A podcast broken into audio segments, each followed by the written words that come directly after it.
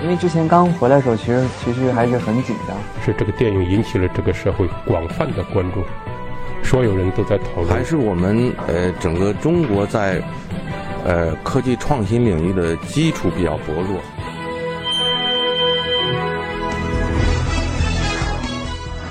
影响有影响力的人，中国新闻周刊。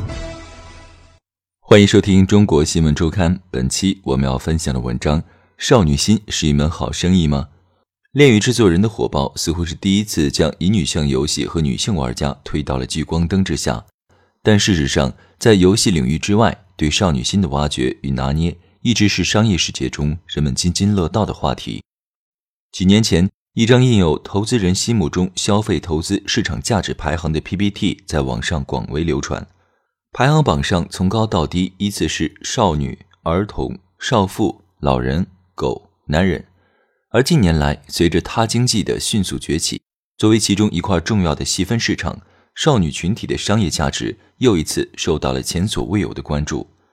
在刚刚过去的2017年，一众品牌仿佛有默契一般，纷纷打起了少女心的旗号。打开电商社区小红书，有关少女心的帖子有将近17.5万条。女生们大方地晒出自拍和自己刚刚买回来的那些粉粉嫩嫩的小东西，从美图手机推出的 M 八美少女战士限量版套装，到高露洁推出的爱心牙膏，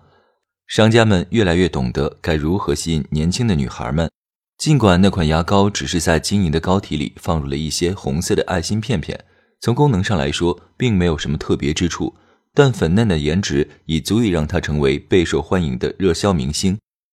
在淘宝旗舰店的两万七千多条评论中，“少女心”是被大家提到最多的词。二零一七年九月，新兴的网红茶饮品牌喜茶在深圳推出了全国首家喜茶粉色主题店。与以灰白色调为主的标准店铺不同，这家门店从店面招牌到店内的吧台、座椅、背景墙，全部都是粉色的。在这里，消费者可以买到特色的粉色莓果茶饮。还有比利时进口的粉色草莓味脆珠，可以撒在奶盖上。当然，仅此一家才有。喜茶粉红店的设计师曾在接受采访时说：“选择用粉红色装饰店铺，是因为喜茶百分之八十的消费者都是女性，他们想用更贴近这些消费者的语言与其交流。商家们如此青睐少女心，究其原因是这背后巨大的女性市场和女生们强大的消费能力。”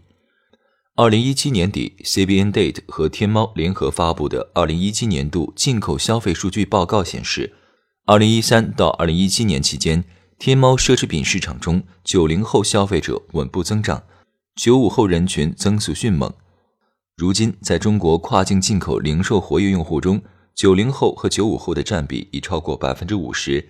他们是美妆护肤产品最大的消费群体。而根据天猫国际方面的数据。女性消费者是绝对的主力，九零后初入职场的女性和九五后学生党贡献了近百分之七十五的消费金额，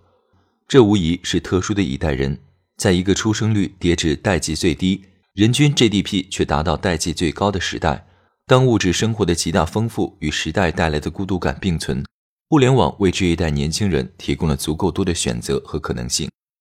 伴随着消费升级，他们乐于尝试新鲜事物，愿意为颜值买单。拥抱个性化、与众不同的体验，更愿意对自己好一点。不过，要打动这些少女们的心并不容易。在这方面，一九九二年出生的胡心树应该算是专家。作为有着国内第一少女心自媒体之称的同名公众号“胡心树”的创始人，他从一个人写情感类文章、画插画起步，到如今组建了二十多人的新媒体营销团队，服务过超过六百家品牌广告主，依靠的正是贩卖少女心。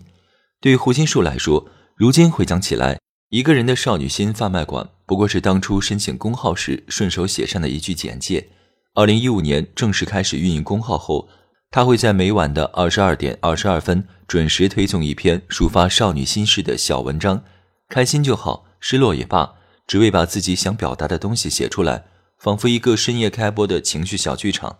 但很快，当他发现自己很擅长写这类表达少女情绪的东西。并因此吸引了一大批有同样情怀的小伙伴，少女心也自然而然地成为了他身上最鲜明的一个标签。胡心树擅长情感类的题材，风格非常有辨识度。给我讲讲你爱的那个人吧，是他做出的第一篇十万加。两个月后，迪士尼电影《超能陆战队》大热，他围绕主角大白创作了一篇《像机器人一样爱你》，三天阅读量就冲到了三百三十万，公众号的粉丝猛增至五万人。随着时间的积累，这类戳中少女情怀的内容吸引来的是一群特点鲜明、粘度极高的粉丝。他们大约在十六到二十五岁之间，生活在一二线城市，可能是大学生，也可能是刚刚毕业两三年、初入职场的年轻女孩。他们白天可能是很开朗、很开心的状态，但到了晚上也会有一些幽怨的小情绪。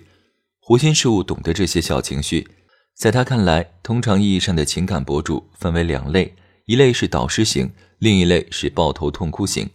而他属于后者。他最大的优势在于对粉丝心理的洞察与理解。他本身是个情绪触觉特别敏感的人，擅长捕捉生活中的小细节，善于总结，表达出那些细腻的、常常被人忽略或是不知该如何表达的小情绪、小心思。虽然胡心树可能无法帮助粉丝们解决正在经历的那些迷惘和困扰，但至少可以提供真实的情感共鸣与陪伴，抱团取暖。凭借精准的定位和强大的洞察力。胡心树得到了众多广告商的青睐。起初，他尝试着将情感类文章和品牌广告结合起来，后来又逐渐拓展出了文字之外的更多玩法。一个最成功的案例发生在2016年圣诞节，胡心树联手美妆品牌阿福，在三里屯举办了一个线下的旧色主五百色口红展。他在现场放置了五百支不同颜色的口红，供来客们任意试用、拍照。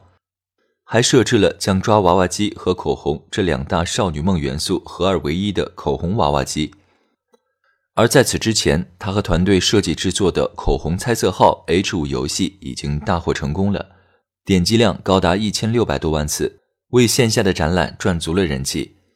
如今的胡心树将这样的玩法总结为情绪营销。在他看来，怀有少女心的女性往往对情绪情感有着很高的要求。他们希望能够有一个载体，帮助他们来抓住某时某刻的情绪，并且去放大这种情绪。这正是胡心树的任务：帮少女们造梦的同时，也帮助品牌更快地进入年轻人的语境。在注意力稀缺的今天，要做到这一点，或许需要一些小技巧。比如，在一个线下品牌活动中，一个能够戳中少女情怀、可供他们拍照的场景是必备的。你在网上打一句“今天的你真好看”。没有人会觉得怎么样，但如果你把这句话贴在镜子上，就一定会有人拍照。很多时候，网络上的小巧思落在现实当中，大家会觉得很酷。当少女们主动把照片传到网上，也完成了品牌的传播与转化。虽然从少女心起家，如今的胡心树也在为少女心寻找更多的可能性。二零一六年六月，胡心树的团队得到了真格基金四百五十万元的天使轮投资。估值三千万元，他们相继签下了十几个公众号，构建成了一个涵盖各年龄段女性读者群的原创内容矩阵。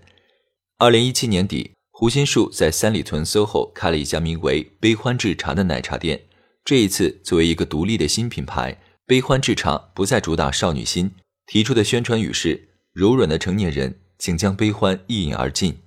胡心树说：“其实，不同的人对少女心有不同的理解。”日本的少女心可能是洛丽塔、蓬蓬裙，中国人相对来说比较内敛一些。当人们和一样物品产生接触的那一瞬间，可能才是我们少女心暴露的时候。我定义的少女心是敏感、好奇心、柔软，是一些形容词的叠加。很多男生也有少女心。作为一个专注于开发女性游戏的制作商，叠纸常常被问到如何看待男性玩家和女性玩家的区别，但他们认为。正是因为我们认为男玩家和女玩家没有区别，我们才能做好女性游戏。因为无论是对荣誉竞争的偏好也好，还是对一款高品质内容产品的期待也好，人们本质的需求其实都是一样的。叠纸负责人告诉中国新闻周刊，他们做恋与制作人的初衷，并不是认为需要满足女孩们谈恋爱的需求，更多的是满足玩家作为一个人最基本的被关心、被关怀的需求。关心才是这个游戏的核心。那些短信也好，电话也好，是关怀，是陪伴，是在你身边。如果只是为了做一个虚拟的伴侣，这个出发点不够高级。他说：“很多人认为，少女心就是傻白甜，就是追求一个不切实际的甜美善良的梦。但我们觉得，现代女性的少女心，是当她们在经历了世事艰难之后，依然保持着一颗追求甜美、浪漫、善良的梦的心。